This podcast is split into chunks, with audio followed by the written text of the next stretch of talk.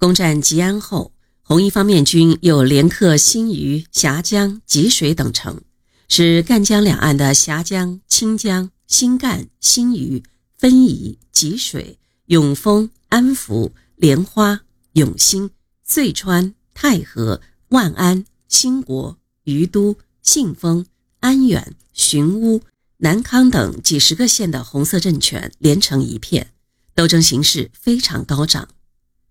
各地赤卫军、赤卫队迅速扩大，群众踊跃报名参军。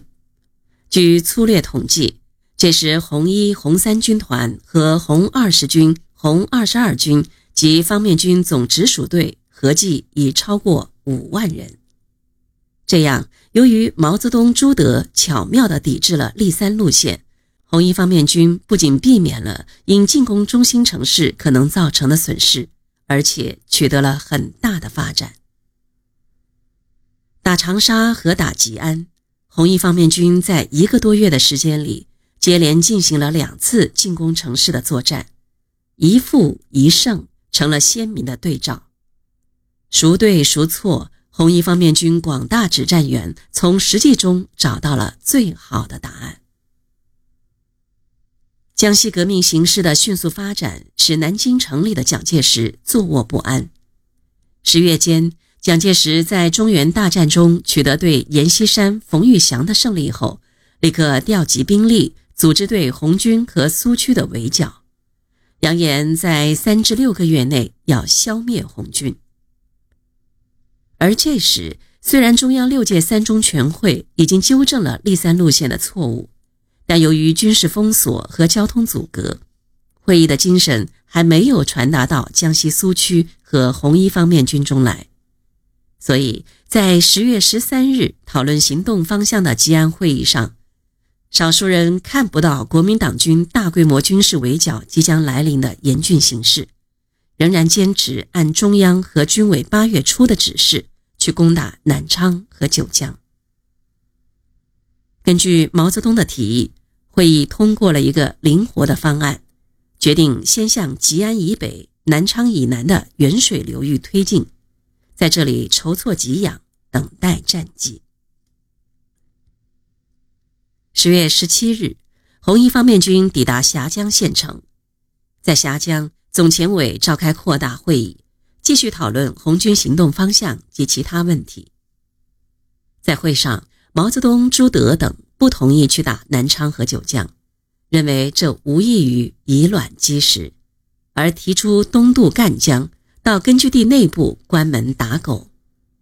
理由是当时的基本态势依然是敌强我弱。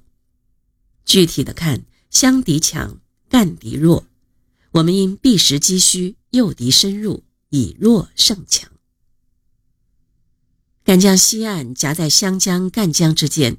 机动范围小，而赣江之东地跨闽浙赣边界，有良好的地理条件和群众条件，在根据地内想怎么打就怎么打。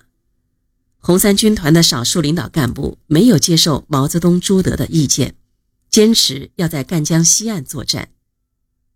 问题悬而未决，毛泽东、朱德命令红一军团继续向沅水流域开进。同红三军团靠拢。毛泽东、朱德率方面军总部于二十一日到达清江，发现国民党军有从四面开来包围红军的迹象，于是决定总部从清江后撤。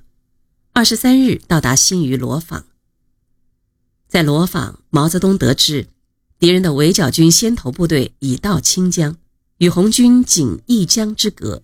形势十分危急。为统一全军思想，确定打破敌人围剿的战略方针，毛泽东于二十五日主持召开了总前委和江西省行委联席会议。出席会议的有朱德、彭德怀、杨岳斌、朱云清、古柏、黄公略、林彪、罗荣桓、罗炳辉、滕代远、袁国平。何长工、李文林、曾山、陈正仁等二十余人，长江局代表周以立也出席了会议。